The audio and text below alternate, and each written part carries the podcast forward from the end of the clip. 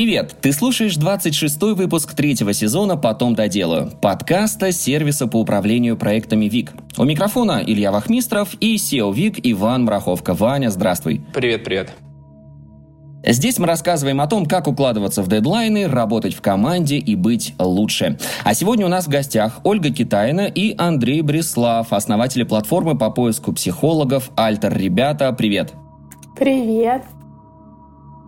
Олю, Олю слышим. Андрей, включай звук. Да, да, да, да. Привет. Привет. А, Оль, ну начнем, наверное, с а, небольшого рассказа для наших слушателей о платформе.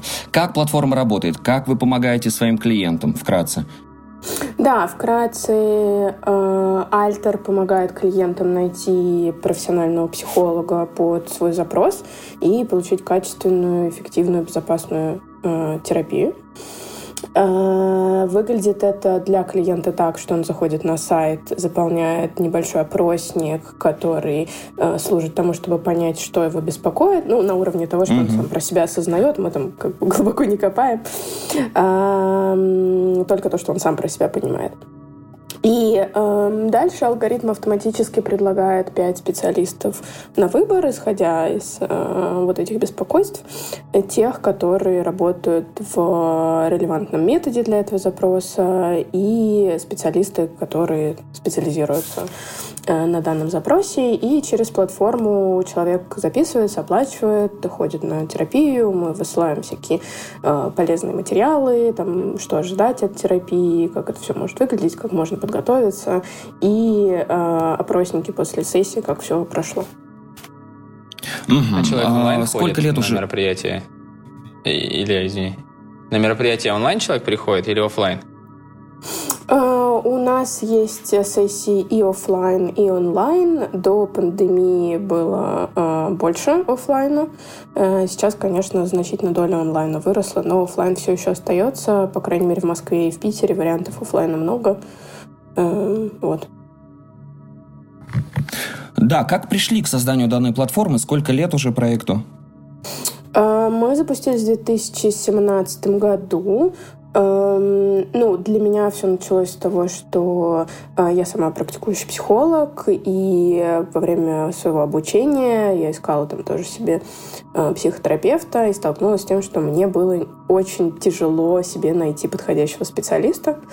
И мне подошел только шестой э, психолог. Ну, безусловно, я там, наверное, здесь есть профдеформации, я более строго э, сужу то, что происходит на психотерапии, но тем не менее. И тогда я задумалась, что если мне тяжело себе найти психолога, а я там нахожусь в этой сфере с седьмого года, то вообще что делают другие люди, у которых нет никаких контактов, э, ничего они про это не знают, вот. И э, дальше, ну, как-то ходила, варила идею о том, как помочь людям, вот. Дальше, ну, я там это уже рассказывала где-то, что именно про образ Альтера, такой, как он сейчас мне приснился, вот, и я люблю шутить, что если я когда-нибудь буду очень известна, я буду говорить, что я как Менделеев. Вот. У Андрея немножко другая, наверное, история, как он к этому пришел, он сам расскажет. Вот. Э, да. да, хотелось бы, Оль, да. Ты, ты, в общем, и сейчас, собственно, да, занимаешься практикой, то есть э, психотерапия у тебя на таком постоянном рабочем режиме, можно сказать, находится? Сейчас чуть меньше. Ну, то есть, когда все начиналось, э, я больше даже, мне кажется, занималась. Ну, хотя нет, в принципе, Альтер половину времени, наверное, сразу занял. Вот. Эм, но достаточно много занималась э, практикой. Угу. В какой-то момент часы стали снижаться, Плюс э, в прошлом году э, я поступила на магистратуру в University of Pennsylvania, и это стало отжирать очень много времени, вот, поэтому сейчас я практикую крайне мало, то есть э, я ну, практически там до нуля это свела, у меня немножко клиентов есть, но это не активно. Угу. Ну да, с твоей историей более-менее все понятно. К Андрею в этом плане вопросов больше. Я думаю, что для многих наших слушателей не секрет, что Андрей является а, создателем языка программирования Kotlin. Так вот, вопрос такой.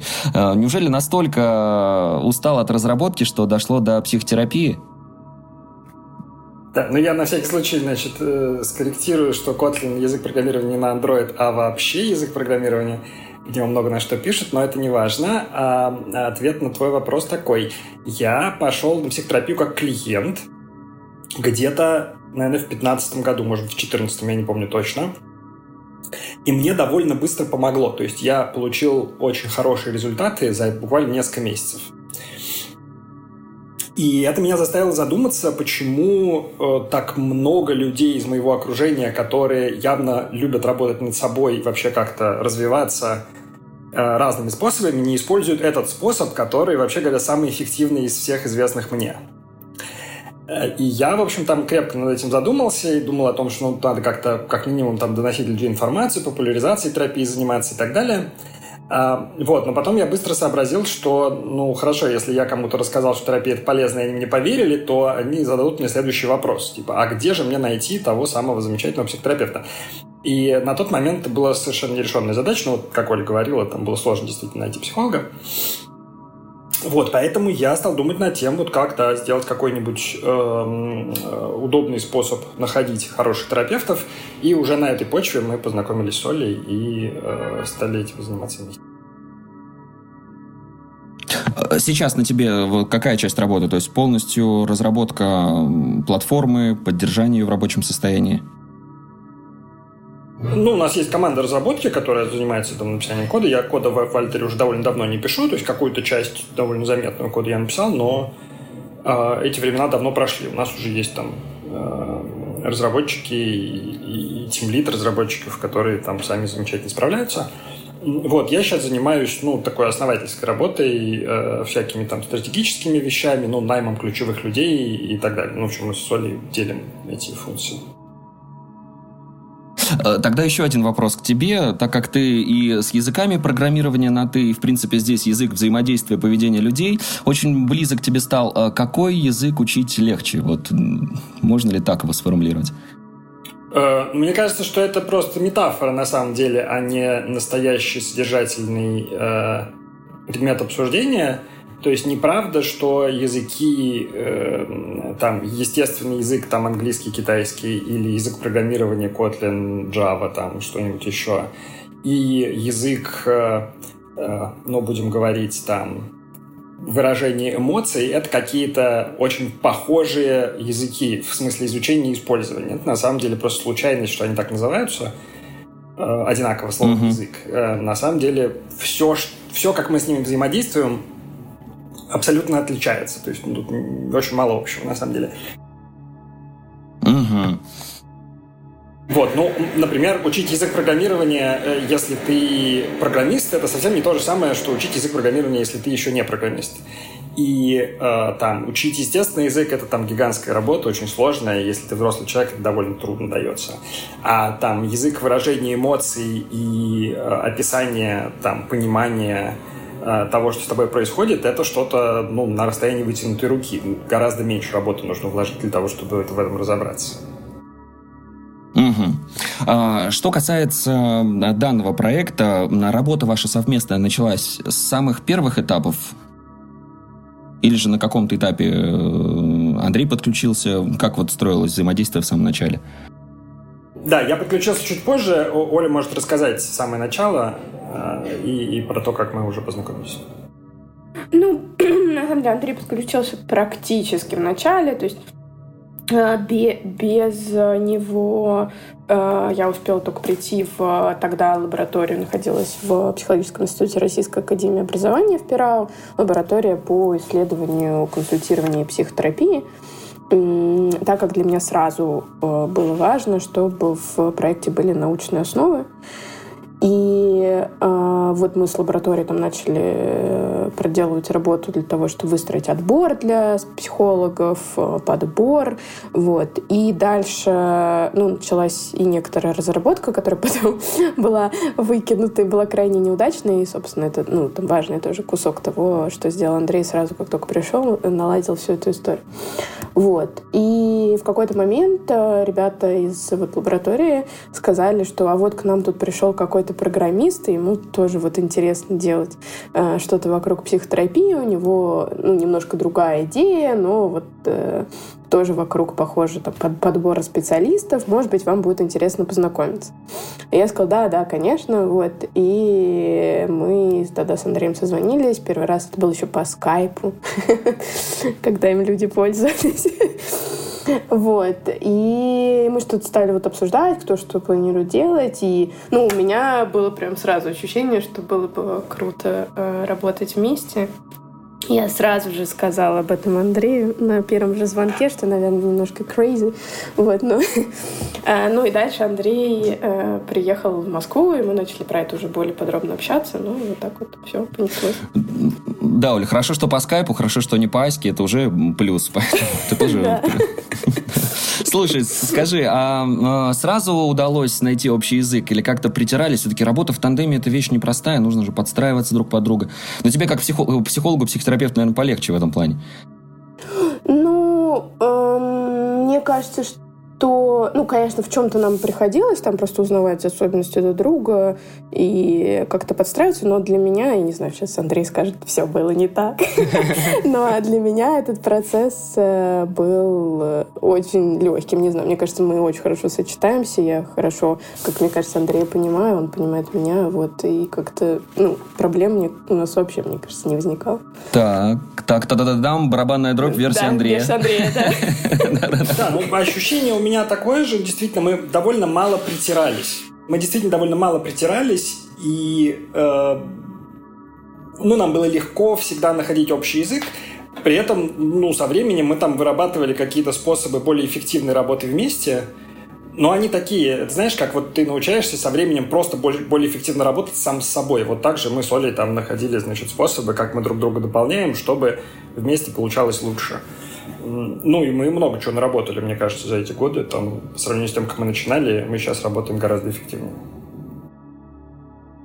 Ну вот, кстати, Андрей, да, у тебя еще хочу спросить. В, в тот момент, когда ты в Альтер пришел, э, Котлин еще же занимал какую-то, да, основательную часть э, твоей жизни. Вот ты работал в двух про- проектах параллельно? Да, да, я работал в двух проектах параллельно. Котлин был на подъеме. Э, в семнадцатом году э, Google только первый анонсмент сделал, что они принимают нас э, как официальный язык на андроиде. Ну, и это была там нечеловеческая работа, подготовка этого анонсмента, там все вот это. Так что там была очень большая загрузка.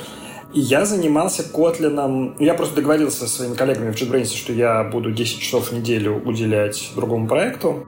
Угу. Соответственно, я занимался Котлином там условно 4 дня в неделю, Альтером условно один день в неделю.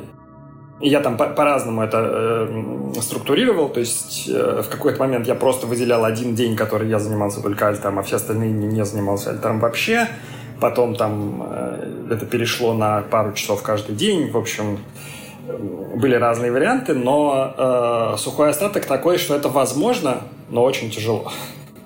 Я никому не рекомендую так делать, да, это трудно. Ну, скажи, вот как у тебя вот, вот происходил этот э, переход, то есть фокусировка внимания, то есть, может быть, какой-то ритуал был, что ты там отвлекся на 15 минут, грубо говоря, и потом там 2 часа пошли на альтер, или это все вот как-то хаотично, да, просто заставлял и делал? Не, ну, у меня было, э, была какая-то уже дисциплина рабочая, просто потому что я на тот момент уже в Kotlin руководил довольно большой командой, а э, время руководителя, оно очень тонко нарезано на маленькие кусочки, потому что там куча встреч, разных переключений, было уже много, я уже умел как-то менеджить переключения. Ну, какое-то время, как я сказал, я просто выделил один день под альтер и не занимался ничем другим в этот день, и это было очень легко. То есть я там оставался, например, дома, не ходил в офис и занимался альтером. А потом, когда я стал э, уже посвящать каждый день понемногу, Альтеру, ну, пришлось, да, значит, в календаре отводить какое-то время. Значит, вот в это время я занимаюсь Альтером или Котлином, и, соответственно, тогда там делать то, что надо было тогда сделать по Альтеру. Ну, со временем это стало проще, потому что в Альтере тоже появились какие-то процессы, стало там предсказуемо, когда мы будем что обсуждать, к какому моменту нужно что сделать, это наладилось как-то. Э, вот, ну, поначалу приходилось просто планировать mm-hmm. каждый раз. Оль, ну у тебя, получается, тоже же в какой-то момент, да, ты делила, грубо говоря, свое время пополам. У тебя была вот частная а, практика и плюс э, занятие этим проектом. Вот здесь вот э, тяжело ли тебе было в этот момент? Ну, э, да, у меня точно так же делилось. Но у меня было проще, что я как раз выделяла очень четко, пока практики было больше. Прям дни, угу. то есть дни, когда я веду практику, дни, когда я занимаюсь альтером. Э, и это очень сильно спасало. Э, потом, когда вот как раз ковид э, случился, и немножко вообще по- по-другому стали строиться некоторые рабочие процессы ну, для меня. То есть я перестала в кабинет ходить, и иногда это стало расползаться, то есть у меня были какие-то сессии в те же дни, когда я занималась альтером, это было ужасно. Вот. И я потом стала это все опять приводить в порядок, потому что ну, переключаться вот эти две роли для меня было крайне сложно, потому что э, позиция психотерапевта там отличается от того, что нужно было делать в Альтер. Эм, и, но стало, наверное, более для меня, кстати, ресурсно затратно как раз когда стала такая активная учеба, потому что расписание у меня выглядело так, что утром, днем э, и ранним вечером я занимаюсь альтером, а поздним вечером и ночью я учусь. Вот. Э, и, как сказал Андрей, никому не рекомендую так делать. Вот да, но все-таки, знаешь, у нас много слушателей, которые в таком цейтноте периодически находятся. Вот какие, э, мне кажется, у кого э, спросить, как не у тебя, да, как у психотерапевта, какие могут быть приемы, которые могут, ну вот за короткое время разгрузить нашу психику, чтобы мы смогли дальше продолжить, а не сорваться, там, я не знаю, не запить и э, куда-нибудь в какую-нибудь зависимость не уйти. Вот что, что нам делать? Какие-то хобби иметь параллельные? Что посоветуешь? Ну, я бы сказала, что все-таки, во-первых, нужно четко определиться, что ты точно, ну, то, что ты делаешь, и вот так вот перегружаешься, это тебе правда там надо, и по-другому никак. То есть, э, что ты делаешь какой-то правильный выбор, что ты так себя mm-hmm. нагружаешь. Ну, потому что на самом деле это не очень да, здоровая тематика, так себя убивать. Э, и это нужно вот очень четко понимать, зачем ты это делаешь. Э, это первый момент. Второй момент, ну, все-таки у людей разное количество энергии и ресурсов, и, э, ну, я совру, если скажу, что все могут это сделать, если вот они будут регулярно заниматься спортом. Вот, ну, это неправда. Ну, а, кто-то это не, не потянет ни при каких обстоятельствах, но это и не надо. Это не делает человека плохим, слабым или там каким-то неклассным, если он там так не может. Э, это ну, вот такие первые два важных момента. А третье, uh-huh. вот в плане уже как разгружаться, тут индивидуально. Ну, то есть есть, вернее, универсальные вещи, то есть там спорт, сон, э, хорошее питание, это универсально поможет всем, и это нужно. А все остальное очень сильно зависит. Ну, то есть там, например, у меня нету как таковых хобби, но мне не надо. Вот. А кому-то надо. А, то есть тут здесь уже нужно про себя просто знать, что тебя ресурсно напитывает, что тебе силы придает, прям про это отслеживать, проанализировать и четко планировать, чтобы э, каждый день э, было время посвящено таким ресурсным занятиям. Ну, неужели весь вот этот период э, обходилось без выгорания? Или все-таки какие-то моменты были, когда, ну, прям действительно руки опускаются, и взяться за новое дело тяжело, а и делать нужно? Ну, у меня прям вот до такого сильного-сильного выгорания, наверное, слава богу, не доходило. Но вот близко к этому э, было. Э, ну, то есть, что это какие симптомы ты испытывала в тот момент? Да, вот что это, что это было? Ну, вот у меня был сложный как раз э, последний семестр, вот, который начался после Нового года. Uh-huh. Я очень сильно себя чувствовала усталой, и вот что все, я прям вообще уже ничего не хочу делать. Ну, то есть вот у меня основное, что мне ничего не приносит как бы радость из того, что я делаю. Э, и хотелось на какие-то задачи забивать, ну, соответственно, качество работы хуже, концентрация хуже, ну, в общем, все как у всех. Uh-huh. И это ухудшилось в какой степени после 24 февраля. Ну, то есть, с одной стороны, ухудшилось. То есть, до 24 февраля я думаю, господи, как я вообще выдержу еще вот до майских праздников. Ну, там я смогу отдохнуть. А, потом случилось 24 февраля. А, и сначала, ну, как бы очень сильно морально было тяжело. Вот. Но в плане ресурсов оказалось, что есть еще какие-то резервы. Вот. Ну, и сейчас как-то все это постепенно стабилизируется. Ну, для меня лично как-то я начинаю пободрее становиться. Так, Андрей, как у программистов с выгоранием? У тебя бывало такое, что приходилось с этим бороться? У меня бывало, да. Я хочу присоединиться, во-первых, к Колиной э, к э, фразе о том, что не всем надо быть невероятно продуктивными. То есть очень важно не пытаться быть как Илон Маск, потому что ты не можешь. Да. Да, ну то есть действительно очень важно. То есть, когда вы смотрите на какого-то человека, которого там вашего знакомого или какого-то известного человека, который невероятно продуктивен и хотите заставить себя быть как он, первое, что надо проверить, одинаковые ли у вас природные данные для этого. То есть бывают люди, которые просто так устроены физиологически, что они могут быть более продуктивными, чем другие люди. И если вы с другими физиологическими данными будете пытаться их догнать, вы просто умрете, и в этом нет никакого смысла. А, вот, и в этом смысле там удобно очень смотреть на себя в юности, э, потому что, ну, понятно, что там со временем у нас меняется организм немножко, и там мы можем как-то накапливать усталость, еще что-то. А там на младших курсах университета вот как бы известно, насколько там значит, много хотелось работать и удавалось работать. Вот сильно больше, чем тогда, не очень вероятно, что получится. И, и это такой, ну, такая естественная планка, к которой, ну, ее невозможно достичь. То есть, когда тебе там 35, ты не можешь работать столько же, сколько когда тебе 25. Для большинства людей это уменьшается количество. Но всяко не надо пытаться прыгнуть выше. Может, оно и не надо в 35 настолько много работать, я имею в виду, ну, у тебя уже опыт какой-то есть, и вроде как бы ты некоторые вопросы можешь так вот щелчком пальца разрешить, и уже так на лайте все происходит. Это зависит от того, насколько необычные вещи ты хочешь делать. То есть, uh-huh. понятно, что есть люди, которые предпочитают предсказуемую область деятельности, в которой все уже понятно, там ты 10 лет не отработал, ты все знаешь и продолжаешь не работать. Э, я вот 10 лет в одной области отработал, и мне стало скучновато. Я перешел в другую, где все интереснее, потому что я меньше знаю. Вот, но тем не менее, э, что тут важно, это то, что если работа сама по себе не приносит удовольствия э, и не заряжает, это очень важный сигнал к тому, что вы рано или поздно выгорите, если работаете много. То есть, если работа центральное место в жизни занимает и при этом сама не заряжает, это очень опасный сигнал. И э, как раз... Что делать? Менять сферу? Э, менять сферу, менять количество работы, э, посмотреть, э, как так вышло, что эта работа занимает центральное место, если она не заряжает, что тоже ну, сподвигло к тому, чтобы она центральное место заняла. Э, для программистов на самом деле относительно характерна именно вот такая последовательность, когда ну, нам очень нравится программировать. Нас это увлекает. Прикольное занятие, дает много интереса, радости, вообще всяких положительных эмоций. И мы этим занимаемся все больше и больше. Собственно, многие люди научились программировать не потому, что их там учили в школе или в университете, а потому, что им самим хотелось. И для таких людей работа может занимать действительно огромное место. И пока она их заряжает, все в порядке. Но бывает так, что проходит время, и оказывается, что э, ты работаешь очень много, других занятий у тебя особенно нет, потому что это было самое интересное в жизни а заряжать работа перестала по каким-то причинам.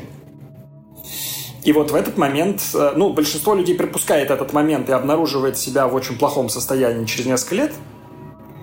Им приходится что-то менять, добавлять какие-то другие занятия, менять э, там место работы, окружение, еще что-то, какие-то привычки свои. В общем, что-то делать для того, чтобы восстанавливаться, может быть, там менять работу полностью, в смысле, в другую сферу, по-разному для разных людей. Вот. Но я могу рассказать про себя, что я действительно был очень увлечен работой вообще в программировании и над, над Kotlin в частности. Мне все очень нравилось. А, вот, но в какой-то момент я очень сильно перегрузился, в частности потому, что я руководил большим количеством людей, а, при том, что я никогда осознанно не учился этого делать, и меня эти задачи очень сильно перегружали, и они как раз не заряжали, то есть мне не нравилось быть э, руководителем команды, это было тяжело. В отличие от программирования, которое все время давало удовольствие, это тяжело давалось, я все время делал какие-то ошибки, расстраивался из-за этого, в общем, это было трудно. Вот. И к 2020 году я довольно сильно выгорел, и к счастью, к тому времени я уже там построил в Kotlin такую систему управления, что мне было легко передать проект, и я из Kotlin ушел. В Альте я остался, но я довольно долго очень мало работал и просто лечился, восстанавливался. А, вот. И в этом смысле важный момент, э, если э, пропустить момент выгорания достаточно долго, то можно получить э, симптомы уже полноценной клинической депрессии, когда вы, э, там, не знаю, начинаете очень, очень плохо спать, у вас постоянно подавленное настроение, ничего не радует, то, что раньше нравилось, перестало нравиться, жизнь по, по, превратилась в такое серое полотно, это симптомы депрессии. В этот момент очень важно не побояться пойти к врачу и начать принимать антидепрессанты. у меня много знакомых, которые так или иначе долго откладывали поход к врачу и прием медикаментов, и все, кого я знаю, когда им таблетки начали помогать, сказали, почему же я не сделал этого раньше. Я в абсолютно такой же ситуации был. Я довольно долго не шел к врачу, хотя у меня были явные симптомы депрессии. Я там очень плохо спал, и э, настроение у меня было ужасное, и, в общем, все было довольно тяжело. Э, вот, но я дошел до врача относительно поздно и очень пожалел, что не сделал этого раньше, после того, как таблетки начали помогать. А, вот. вот об этом мы тоже сегодня, сказать... я надеюсь, поговорим, да. Да, э, поговорим, да. Но это понятно для случая, когда там не заметили вовремя, стало совсем плохо и так далее.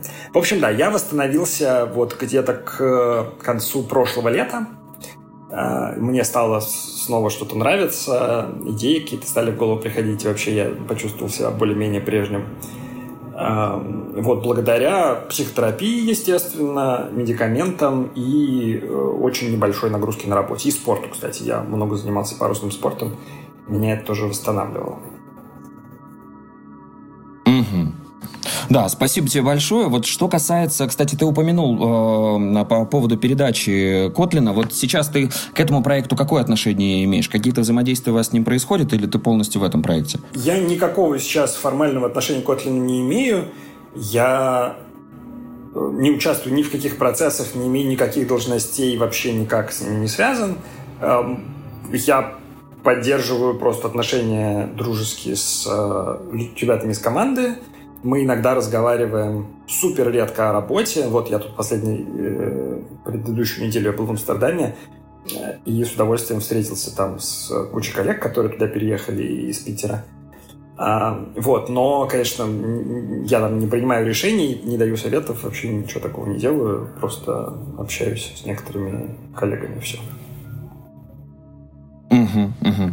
Да, спасибо. А, что касается выгорания, да, в целом понятно. Но вот когда люди работают, э, во-первых, над такими большими проектами, во-вторых, когда еще и переходят в другую сферу, да, как у тебя, Андрей, получилось, то невозможно работать безошибочно. Вот как вы к ошибкам относитесь? Гложат ли они вас потом с течением времени? Может, там спать спокойно не дают по ночам? Вот, Оль, давай с тебя начнем. Есть ли какие-то такие ошибки, о которых ты думаешь периодически? Ну, мне кажется, что просто, наверное, невозможно что-то такое построить, ну, там, какой-то свой бизнес, не сделав ошибок. Покажите мне человека, кто смог. Вот. А, но я переживаю про ошибки. Ну, то есть не то, что, конечно, там спать по ночам они не мешают или что-то. Но да, ну, то есть у меня я так подвержена включению внутреннего критика, вот, который начинает меня долбать за то, что я что-то сделала не так. Вот, ну, то есть там я с этим работаю, я предзнаю, вот, как-то стараюсь это контролировать. Вот. Но э, в целом, конечно, да, переживаю, когда что-то сделано не так. Вот, э, ну, как, наверное, у многих включается внутренний э, критик со словами, ну, как так можно было, ну, что ж ты такая там растакая, вот, и вот все, все, все из этого. Вот да, о том, что как раз ты сказала, что ты работаешь с этим и это знаешь, и нам хочется узнать, да, может быть, пару таких вот приемов, как себя настроить, если вдруг какая-то ошибка случилась, но вот никак ты не можешь уже на это повлиять. Ну вот все, вот оно произошло. Что делать? Ну, мне кажется, здесь вот совсем начать делать это самостоятельно, без того, что до этого ты там прочитал какую-то литературу, походил к психологу, э- но скорее это будет сделать очень трудно, потому что человек вот этого внутреннего критика, про которого я сказала, вот пока он с ним не начинал как-то работать с помощью там, профессионала, часто ну, такая у человека неразлепленность с этой внутренней критикой, он ее даже не очень замечает. Ну, то есть у него просто вот идет вот этот внутренний диалог, э, ах ты там э, козлина последняя, вот, э, и, и даже не чувствует, что он как-то себя ругает, что это ему вредит или ей. Mm-hmm. Вот. Э, и, ну, как раз там задача терапии, в частности, первый такой важный шаг — помогать человеку разлепиться с этим состоянием, начать на него смотреть, вот как я сказала, да, я, я про него знаю, да, когда я слышу этот голос, я думаю, ну да, опять блядь, ну окей, хорошо, сейчас, сейчас я сам... Но вот без вот этой метапозиции начать с этим работать очень сложно. Поэтому, ну, я бы, наверное, все-таки посоветовала людям, которые до этого, ну, ни с кем не работали, э, сначала вот как бы пригласить в эту третью профессиональную сторону, которая просто поможет вот этому разделению. Дальше будет с этим намного проще. Ну и плюс э, можно будет как раз освоить разные инструментарии, они есть рациональные, то есть вот как раз когда ты начинаешь там записывать эти мысли, там писать за и против, ну это как пример, да, и оспаривать то, что тебе говорит внутренний критик, бывает там поведенческие, пытаешься расширить диапазон опыта, который у тебя есть, чтобы получить эм, контр-опыт, который поможет с этим справиться. И эмоциональный. Но эмоциональный самостоятельно сделать крайне затруднительно. Тут как раз тоже терапия очень нужна. Э, я а, звучу да. как человек, а вы сами ничего не сделаете, идите к. Да, слушай, ну в этом же есть доля правды, да. Но смотри, это мы вот сейчас говорим про ошибки наши самостоятельные, да, которые мы анализируем, как-то себя корим. А если кто-то из коллег, из подчиненных совершает ошибки, вот как ты на это реагируешь?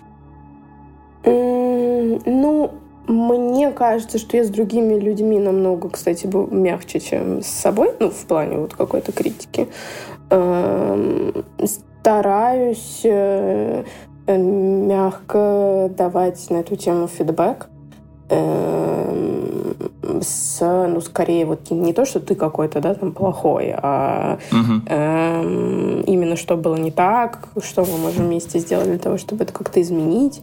Эм, ну, не знаю, сейчас тоже интересно, вот версия Андрея. Нет, она на всех орет. Эм, вот. Но мне кажется, что и так. Так, да, Андрей пока молчит, мы ждем. А, Андрей, пожалуйста, ваша версия, так ли ведет себя Ольга? Э, да, Оля довольно ласково вообще себя со всеми ведет. Э, это я как раз очень расстраиваюсь, когда иногда, не всегда, но бывает такое, что я очень расстраиваюсь, когда кто-нибудь что-нибудь не так сделает.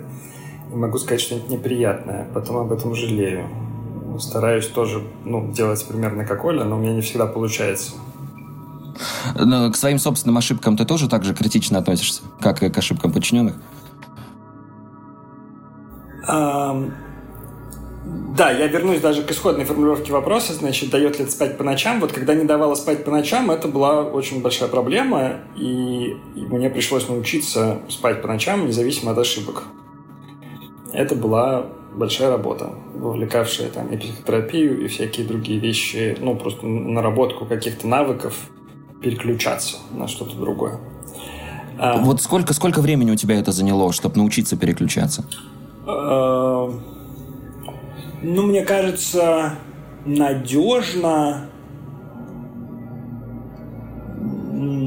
около года, наверное, так вот, чтобы прямо с момента, как Ого. я начал заниматься тем, что мне это сильно мешало, и до момента, как я стал очень надежно переключаться, около года. Но, опять же, это все было на фоне приема э, всяких препаратов, в частности, противотревожных, которые облегчали, ну, то есть я мог спать, потому что принимал таблетки, которые помогали спать.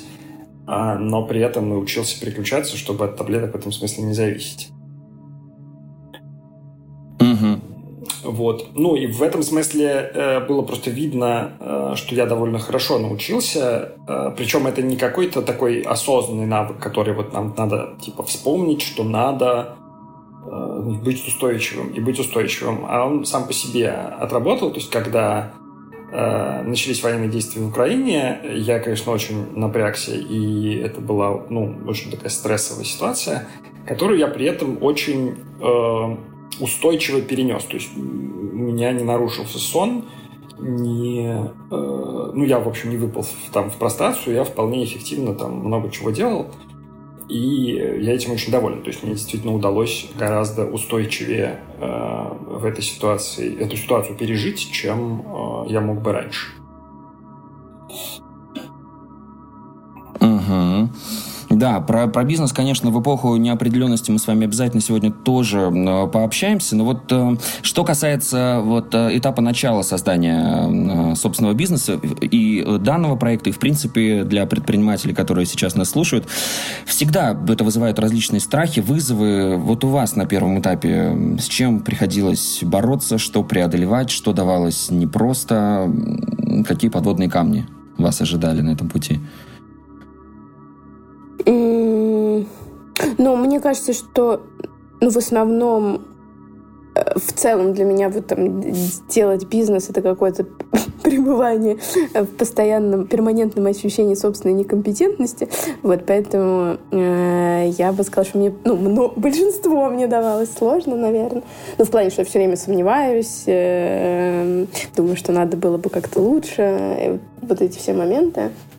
Ну, первое такое, еще до как раз там появления Андрея, конечно, это мне самый большой челлендж был связанный с э, там, технической реализацией продукта, и это было полностью там мной зафакаплено, поэтому хорошо, что появился Андрей, и мы это переделали. Вот. Ну, а дальше уже более, ну, мне кажется, такие, э, ну, с одной стороны, мелкие по, наверное, если их обозначать, с другой стороны, они все равно импактные вещи. Эм, ну, то есть по построению команды, да, то есть э, там это все для меня было заново, и от того, как искать правильных людей, да, до, эм, до уже непосредственного управления. И куча было, ну вот, я не знаю, на каждом этапе куча ошибок, прям ну, каких-то вещей, которым как вызовы приходилось новому учиться и осваивать. То есть я же там не серийный, не предприниматель, и э, поэтому все для меня это по-новому было. Не знаю, насколько хорошо ответила. Первое, первое, что вот э, такое ощущаешь, когда начинаешь заниматься именно предпринимательством, это чувство ответственности за все происходящее, или может быть что-то другое. Вот что ты почувствовал, когда ты решила заниматься собственным проектом? Ну, вот, кстати, по чувству ответственности, ну, интересный вопрос, э, но э, для меня, наверное, ничего особо не изменилось. Мне кажется, я в целом, наверное, такой человек, который вообще так относится к своей работе. Э, я как-то вот, ну, до этого даже, честно говоря, про это не думала, но ты сейчас спросил, и я понимаю, что, ну, для меня ничего не изменилось. То есть вот как супер ответственно относилась к задачам, когда я работала на кого-то, вот точно так же ну, то есть, там, когда я уходила с последнего места работы, э, где у меня были, наоборот, руководители, я уходила в конце года, и я вот прям помню, что я сидела 30 декабря вечером и вот убеждалась, что мне вот все передано, все все знают, и просто меня уже начальник такой, господи, отсюда. Типа, сколько можно? Да, да расслабься уже. Да, все будет хорошо. Вот, а я так, так, а вдруг что-то не так из-за меня случится, я там плохо что-то передала, люди запутаются и так далее. Ну, то есть а, в этом плане, наверное, для меня ничего не изменилось. А, многие, ну, так обычно люди отмечают, что сложно там с неопределенностью, например, но мне здесь повезло просто персонально, то есть что я человек, который вот к неопределенности достаточно толерантно э, я отношусь. И меня это не сильно как-то уж прям выбивает или беспокоит. Ну и в целом там я не очень тревожная. Э, Нет ничего более постоянного в нашем мире, чем неопределенность, да, и какие-то ну, да, изменяющиеся да. обстоятельства. Да, да. Ну, то есть для меня это как-то спокойно проходит, скорее, то есть э, по большей части. И, ну, и, и, и тревога. Это там не моя как бы такая проблема сильная. Вот. Прекрасно. Поэтому... Так, Андрей, да, Андрей, у тебя хочется спросить больше, конечно, с точки зрения формирования команды. Вот здесь какие тебя инсайты посетили, когда, может быть, ты формировал свою первую команду, какие ошибки были допущены, как ты, с какими э, вопросами приходилось быстро разбираться и что оперативно решать? Ну с командами, моя просто первая команда и команда Вальтери это совершенно две разных ситуации. Но я в целом угу. э, считаю, что формирование команды это не моя сильная сторона. То есть я не чувствую себя уверенно, когда нужно подбирать людей, особенно находить людей. То есть отличить офигенного кандидата от э, там среднего или плохого я могу хорошо. А вот как бы обеспечить поток таких кандидатов, среди которых будут офигенные, для меня огромная проблема всегда. И в JetBrains у нас была, э, собственно, такая проблема, потому что поначалу никто особо не верил в Kotlin, и не приходили сильные люди. Со стороны мы ну, я еще лично стеснялся просто как-то переманивать в свою команду людей из других команд в JetBrains, потому что у меня тоже было ощущение, что это такой экспериментальный проект, как бы, а тут вот люди занимаются какими-то там прибыльными продуктами в других командах. В общем, и зря я стеснялся, надо было делать совершенно не так. Ну, тогда у меня совершенно не было опыта в менеджменте, я не понимал, как, насколько это важно.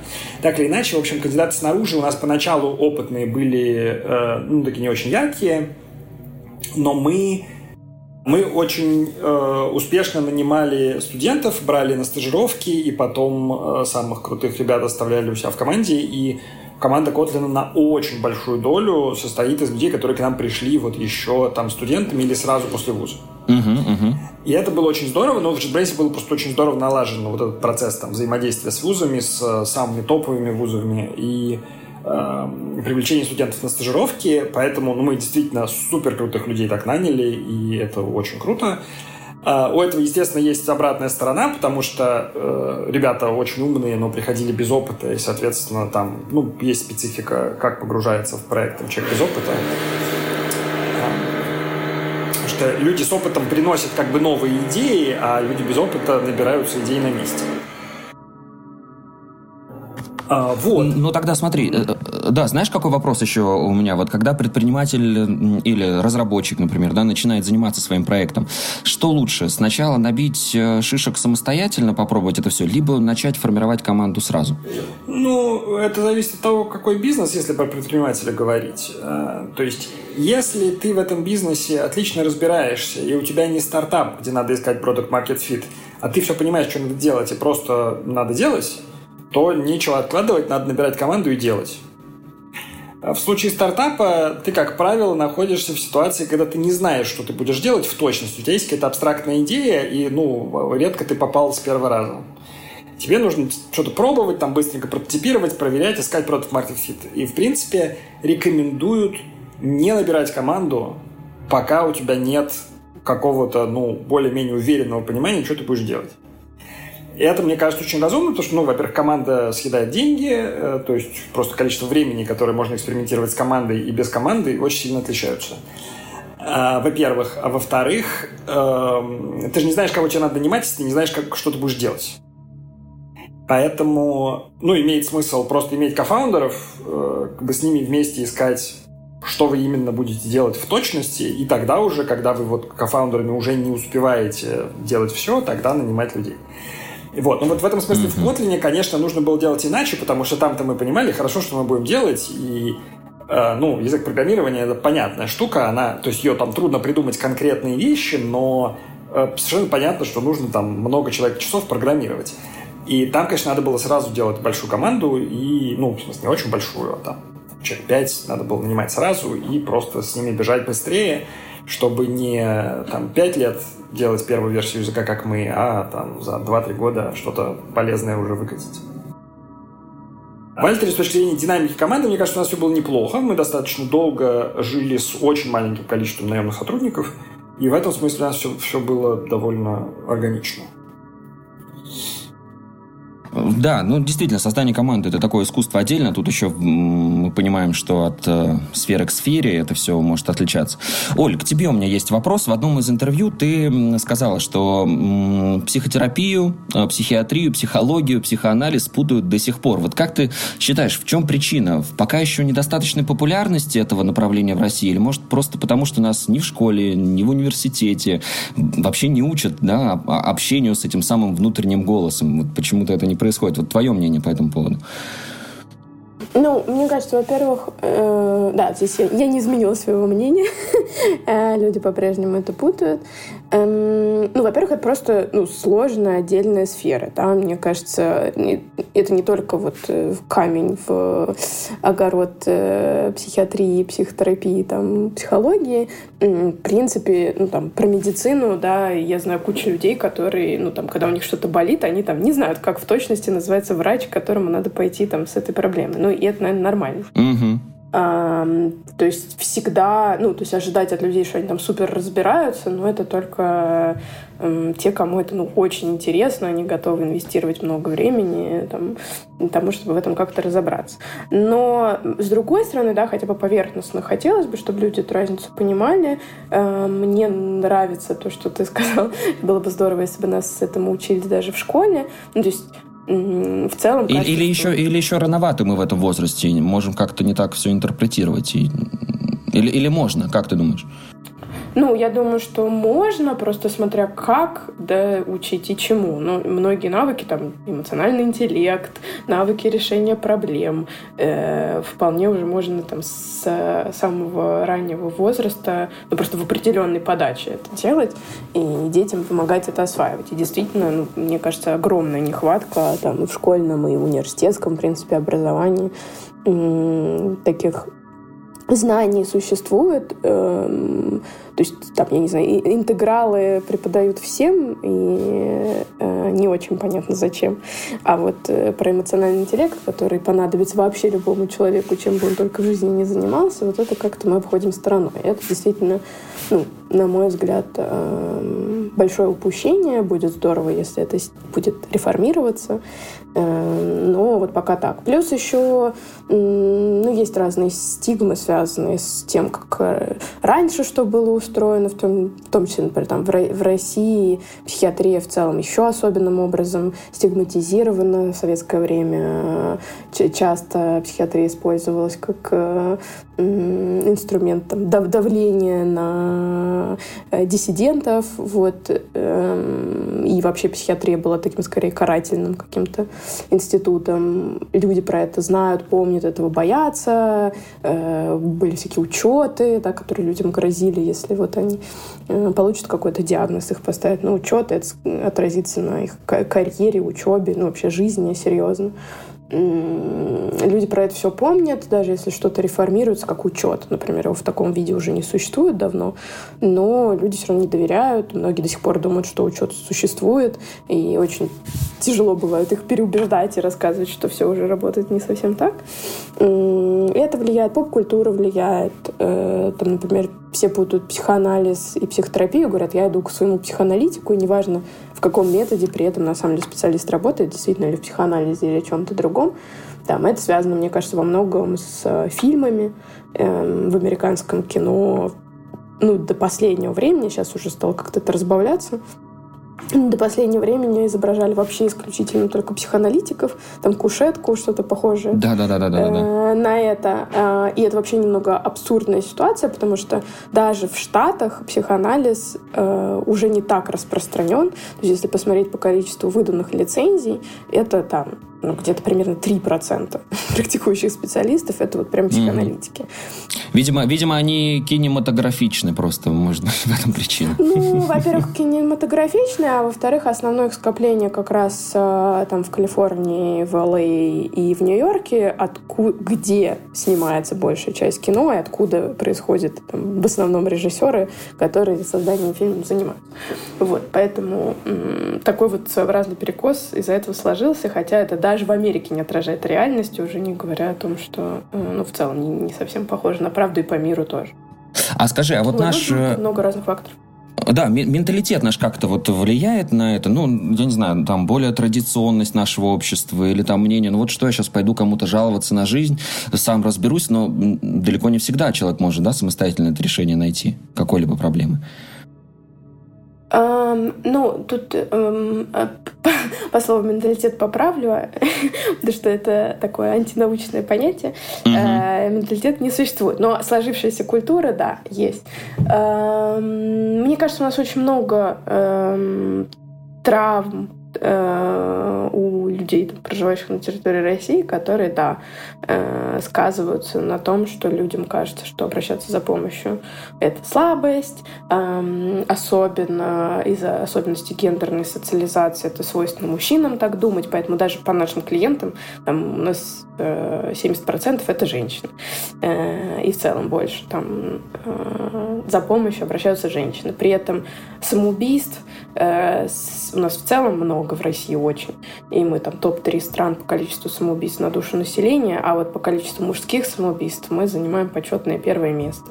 Вот, не просто так, мне кажется, это все связано. Да, да. вот. Э, естественно, потому что, ну, как бы это западло, да, пойти э, обратиться к специалисту, если ты настоящий мужик. Ну, как это пытаются там с детства, к сожалению, мальчикам вдалбывать. Там не, э, не плачь, и вот это вот все. Ну и потом, конечно, человек это как-то пытается внутренне переварить. Э, ну, проблемы с зависимостями часто это выражается. Ну и Эм, в общем, да, все это как-то очень грустно, но э, основная идея в том, что много, к сожалению, еще вещей в нашей культуре, которые мешают э, тому, чтобы люди обращались за помощью, проходили там психотерапию и как-то менялись, вот, но хорошая новость в том, что все-таки меняется.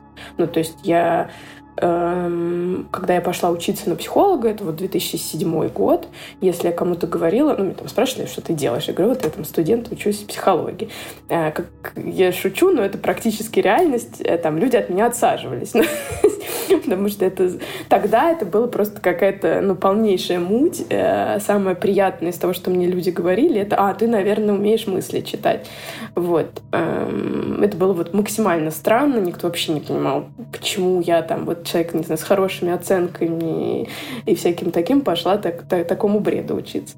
Вот. А сейчас на любая там вечеринка, встречи, дни рождения, мероприятие, я говорю, что я психолог, то меня заваливают гигантским количеством вопросов, рассказывают, а мой психолог мне говорит то, а мой вот это. Понятно, это еще вокруг ну, моего социального бабла, но даже вот мой этот бабл изменился невероятно за эти годы. Вот, поэтому э, это, это меняется. Это, да, нотку надежды какую-то внушает, это прекрасно. Но вот э, что касается э, компаний, корпораций, есть ли запрос на такого корпоративного психолога? И нужен ли он? Есть в этом какие-то плюсы, минусы, как считаешь? Um, ну, э, смотри, даже у нас на платформе... Ой, простите, мне кто-то звонит. Сейчас мы можем паузить? Да, конечно, конечно. Андрей, пока вопрос к тебе вот в этом же русле, может быть, э, у вас э, в компании был психолог, который там, куда мог прийти сотрудник и сказать там, ребята, нам нужна помощь? Нет, в JetBrains раньше психолога не было, э, ну и, и, и всегда руководители и HR выполняли такую функцию человека, с которым можно поговорить. Но сейчас JetBrains уже наш клиент в Альтере, и э, сотрудники JetBrains ходят на психотерапию в Альтер к нашим психологам. А, то есть у вас есть корпоративные аккаунты, получается, да, да какие-то? Да. Прикольно. А э, вообще много юзеров? В основном России. На какой рынок вы ориентированы? Э, на российский рынок у нас... Так, я, если что, вернулась. Да, я пока отвечаю на вопросы. Эм, у нас все психологи русскоязычные, поэтому на российский рынок и все остальные рынки, где востребованы русскоязычные психологи. Э, вот, у нас есть опыт там очень небольшого количества э, иноязычных психологов тоже. Ну, если компания мультинациональная, то может быть важно, чтобы был, были другие языки доступны. У нас там есть, ну, по пальцам посчитать буквально психологов на других языках. Это закрывает потребности некоторых наших клиентов, но в основном это, конечно, там Россия, Беларусь, Украина, компании, в которых много mm-hmm, людей спасибо. говорит по-русски.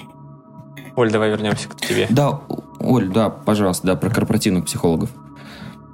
Эм, ну, если говорить э, как корпоративная психотерапия просто о том, что это помощь сотрудникам, да, пока без уточнения в каком формате, эм, то популярность этого растет, и в целом у нас большая вера, что это э, интерес к этому будет только нарастать, потому что ну, компании э, развиваются, видят все больше ценности в том, эм, чтобы их сотрудники себя хорошо чувствовали, э, благодаря этому были там более продуктивными, видят в этом ну, коммерческий смысл. Это становится все более популярно. И вот у нас даже есть B2B направление. Мы работаем с компаниями э, и предоставляем им э, доступ к нашим психологам, и компании оплачивают в каком-то размере для своих сотрудников психотерапию через нашу платформу.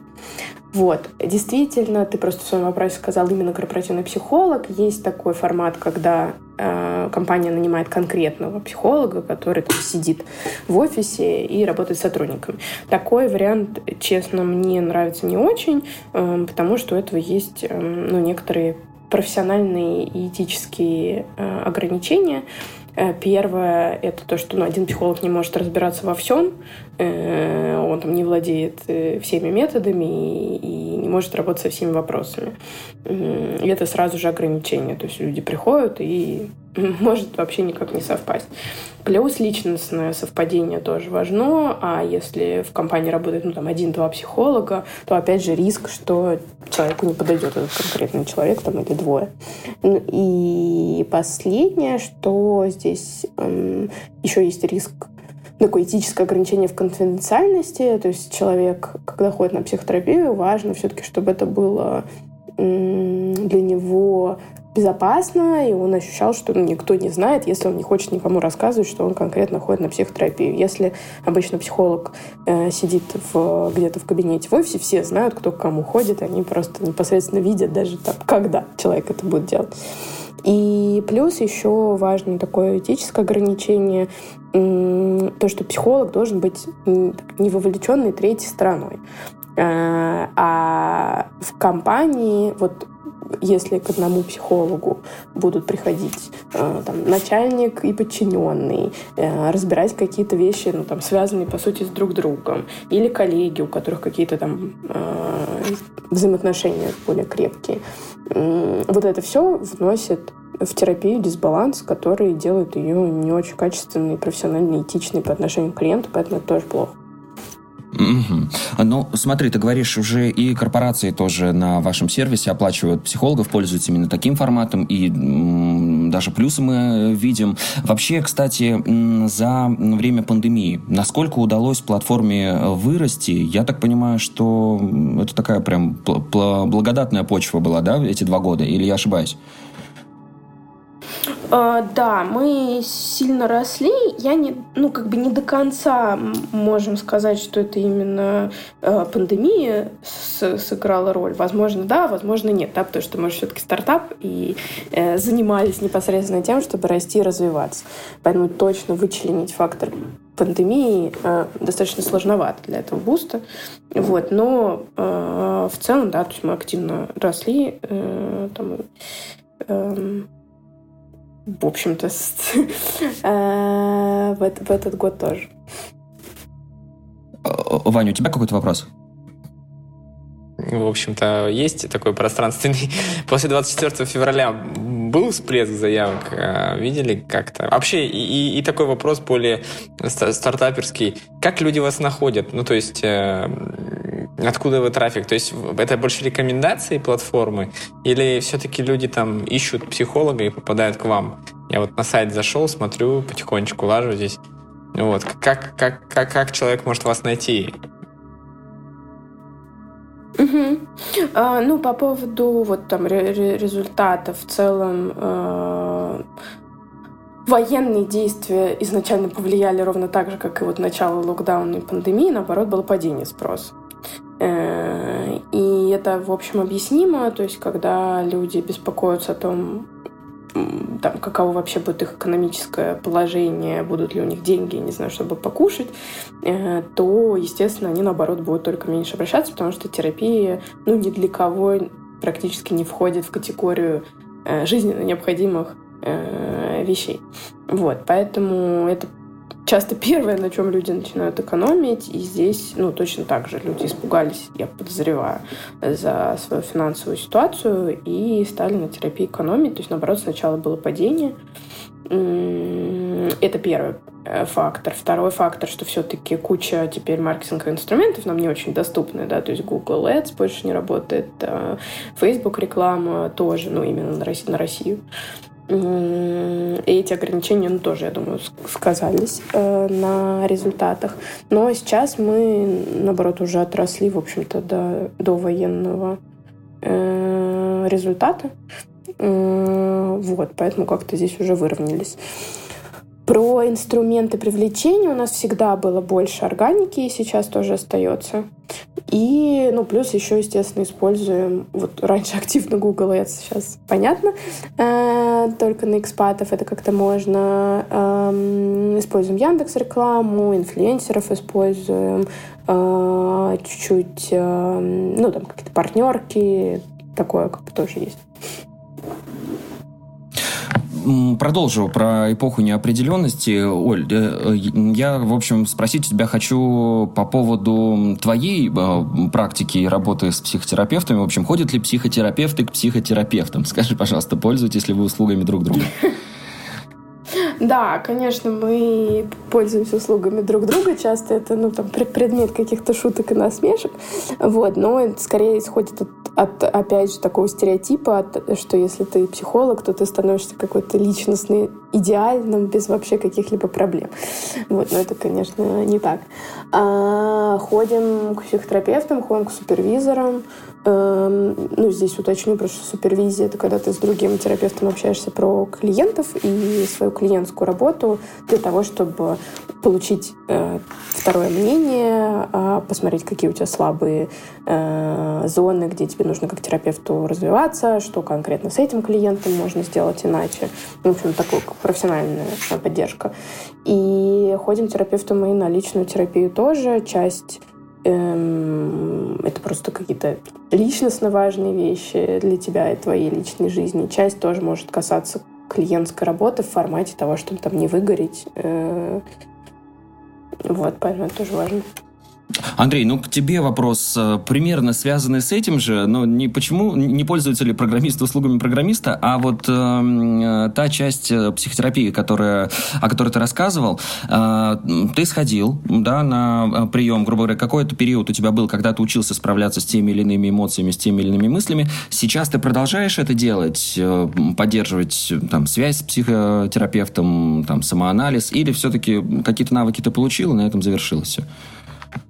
Да, ну не надо, мне кажется, путать э, самоанализ и психотерапию. Э, э, вот, я продолжаю ходить на психотерапию. Э, я за свою длительную карьеру клиента сменил нескольких специалистов. Э, вот, то есть, ну и с разными специалистами получил разные результаты, просто про, про разные вещи. Вот, к текущей своей терапевтке я хожу уже с ноября, получается, 2020 года, да, Ох, не перепутать бы, может быть, 19-го. Нет, все-таки, наверное, 20-го.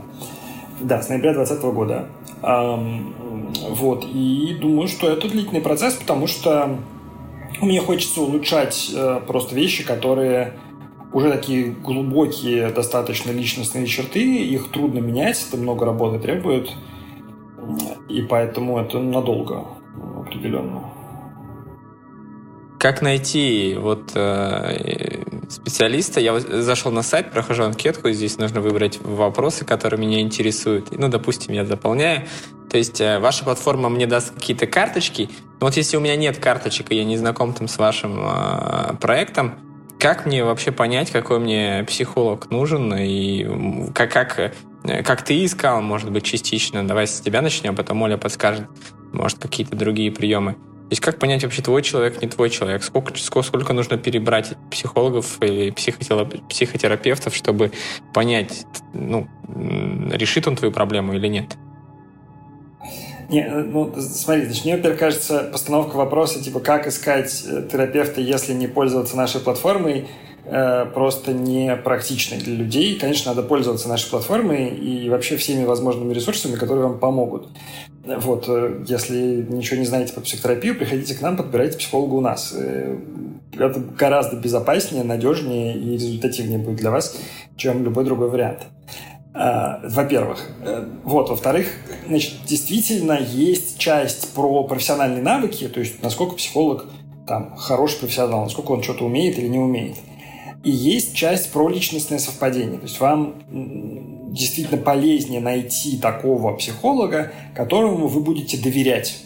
Это важно. Доверие в психотерапии – это очень существенный фактор. И здесь, э, ну, никакой, никакая бездушная машина и даже никакой другой человек вам небольшой помощник в том, чтобы найти человека, которому вы будете доверять. Это вы только сами понимаете, кому вы доверяете, кому нет. А в этом смысле мы разговариваем с нашими клиентами, по какому принципу вот они выбирают психологов. И, конечно, люди смотрят на фотографии, людям нравится слушать голос психолога. У нас есть такие аудиовизитки на сервисе, там, смотреть видео, э, чтобы получить какое-то вот такое личностное представление человеческое. Э, будет ли мне с этим человеком хорошо вместе там, заниматься какими-то сложными вопросами?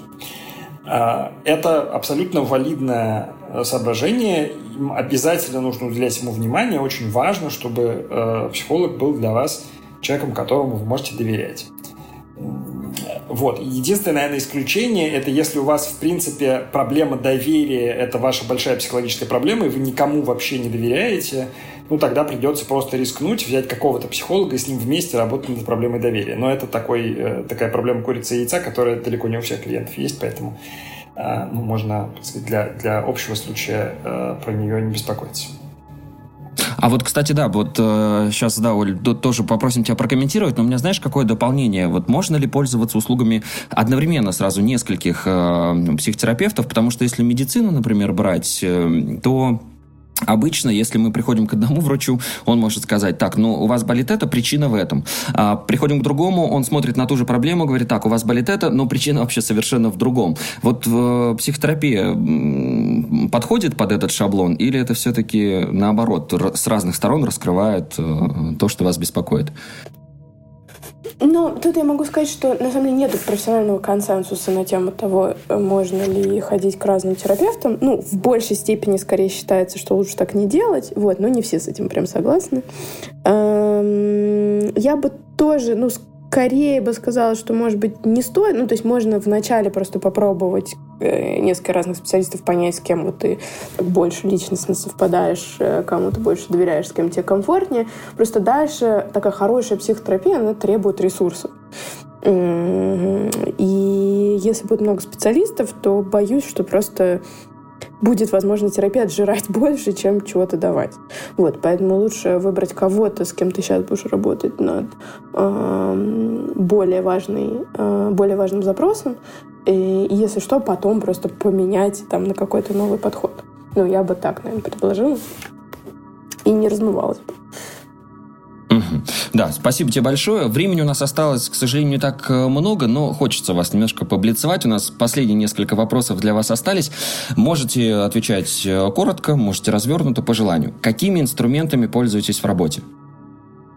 Я вот календарем пользуюсь все время. Очень полезный инструмент. Обычно бумажным? Есть...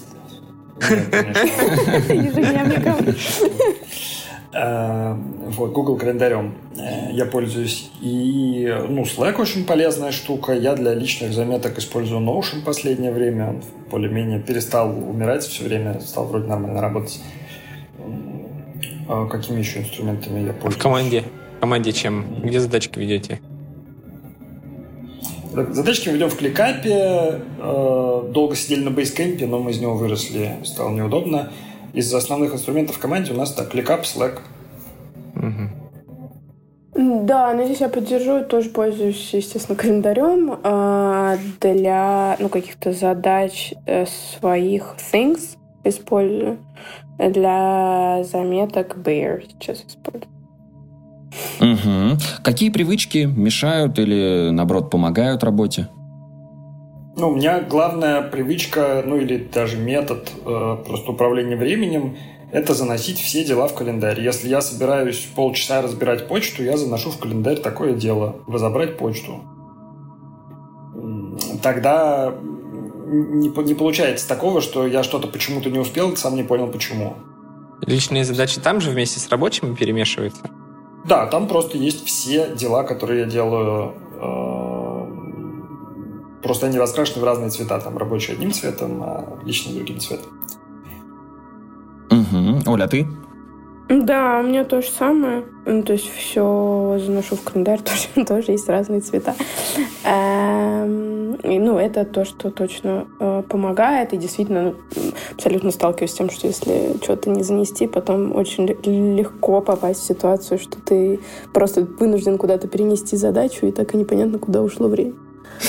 Да, ну многие, в принципе, вот как раз э, этому навыку-то научились. Задачи-то мы все вроде как заносим, но вот не всегда выполняем вовремя. Вот вы как относитесь к откладыванию задач на потом? Есть у вас такое в практике? То есть спокойно вы это делаете или нет?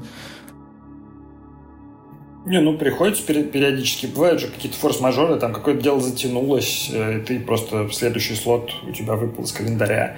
Бывают разные ситуации – но важно просто помнить, насколько много раз ты уже переносил эту задачу, и если ты ее переносишь там второй или третий раз, то надо задуматься, почему так вышло.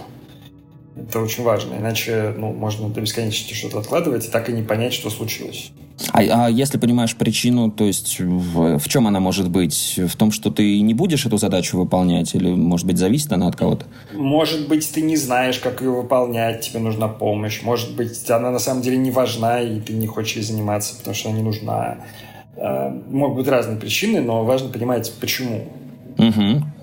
Да, ну здесь поддержу. Вот. Ну, лично, лично для меня самая частая причина это если я устала. Ну, то есть э, бывает, конечно, по-разному, но вот у меня чаще какое-то откладывание, потому что я тупо устала и не могу взяться за эту задачу из усталости. Ну, как давно какую-нибудь задачу откладывала на потом? Ну, вот у меня э, сейчас есть э, задача, связанная, ну там это связано с диссертацией, которую я пишу, mm-hmm. вот, и мне нужно там написать одно письмо определенному ученому. Я вот неделю откладывала написание этого письма, но это просто связано как раз с усталостью. И я каждый раз, когда я помню про эту задачу, каждый раз, когда я думаю, что мне надо это сделать, я думаю, господи, я устала, я не хочу. И усталости еще больше становится в этот момент. Да, да. Как обычно. А, какие навыки считаете нужными для человека в современном мире, чтобы быть востребованным? Э, это очень широкий вопрос. Всегда востребованы будут интеллект, ответственность и дружелюбие. Очень полезные навыки для всех абсолютно людей. Дружелюбие. А для руководителя, например, вот насколько Тоже, да. подходит для такая... любого человека социально очень выгодно дружелюбие. Дружелюбие очень полезный навык. Ну, я бы, может быть, это не дружелюбием, а социальным интеллектом бы назвала. Ну, оно туда входит тоже, но э, я бы больше это так обозначила, как социальный интеллект. Оля, еще, может быть, какой-то, да, какой-то навык, который нужен? Сейчас, пока Оля не начала отвечать, э, у меня осталось две минуты. Угу. Окей, окей, окей. Um, так, еще какой-то... Ну, я соглашусь, да, тут очень много можно чего еще тогда перечислять, но мне нравятся да, три, которых Андрей выделил, но я вот только единственное дружелюбие на социальный интеллект. Андрей, меня... давай тогда с тебя Ну и последнее, да. да, что почитать, посмотреть, послушать. Я очень рекомендую почитать и, и посмотреть, и послушать наш курс э, с Натальей Кисельниковой э, «Психотерапия для клиентов». Э, это курс про то, что такое психотерапия, какие бывают разные методы, как выбирать себе специалиста и так далее. Э, там всего два часа видео и какое-то количество письменных материалов. Э, если будете выбирать себе психолога, очень буду посмотреть. Мы приложим ссылочку uh-huh. в конце, когда опубликуем подкаст, приложим ссылочки на сервис и на все остальное. Оль, э, расскажи нашим пользователям, что почитать, может быть, для того, чтобы если человек не может определиться, идти ему к психологу или нет, то хотя бы с чего начать? С чего начать? Ну, эм, я бы тут, правда, это не про почитать, опять же, получится сейчас хотелось дополнить про э, послушать. Э, простите, опять реклама, э, минутка. Э, у нас есть подкаст «Я вас слушаю», где записаны реальные сессии с психотерапевтом. Э, там два сезона. В первом героиня, во втором герой. Э, и шесть сессий, в которых прям можно всю работу психолога посмотреть с Э, эффектами, которые с клиентом происходят, прогрессом, и комментариями психолога, что и зачем психотерапевт делает. Мне кажется, это даже будет лучше, чем читать, потому что книги часто, они на какую-то более узкую тему, то есть там про тревогу, про депрессию. Вот, а здесь, э, в общем, получается как раз про процесс терапии очень легко посмотреть. Вот. И если семейная терапия, то есть классное шоу Couples Therapy, э, где, ну, по такому же принципу э, семейный терапевт э, ведет сессии с реальными парами, и вот это все снято, показано.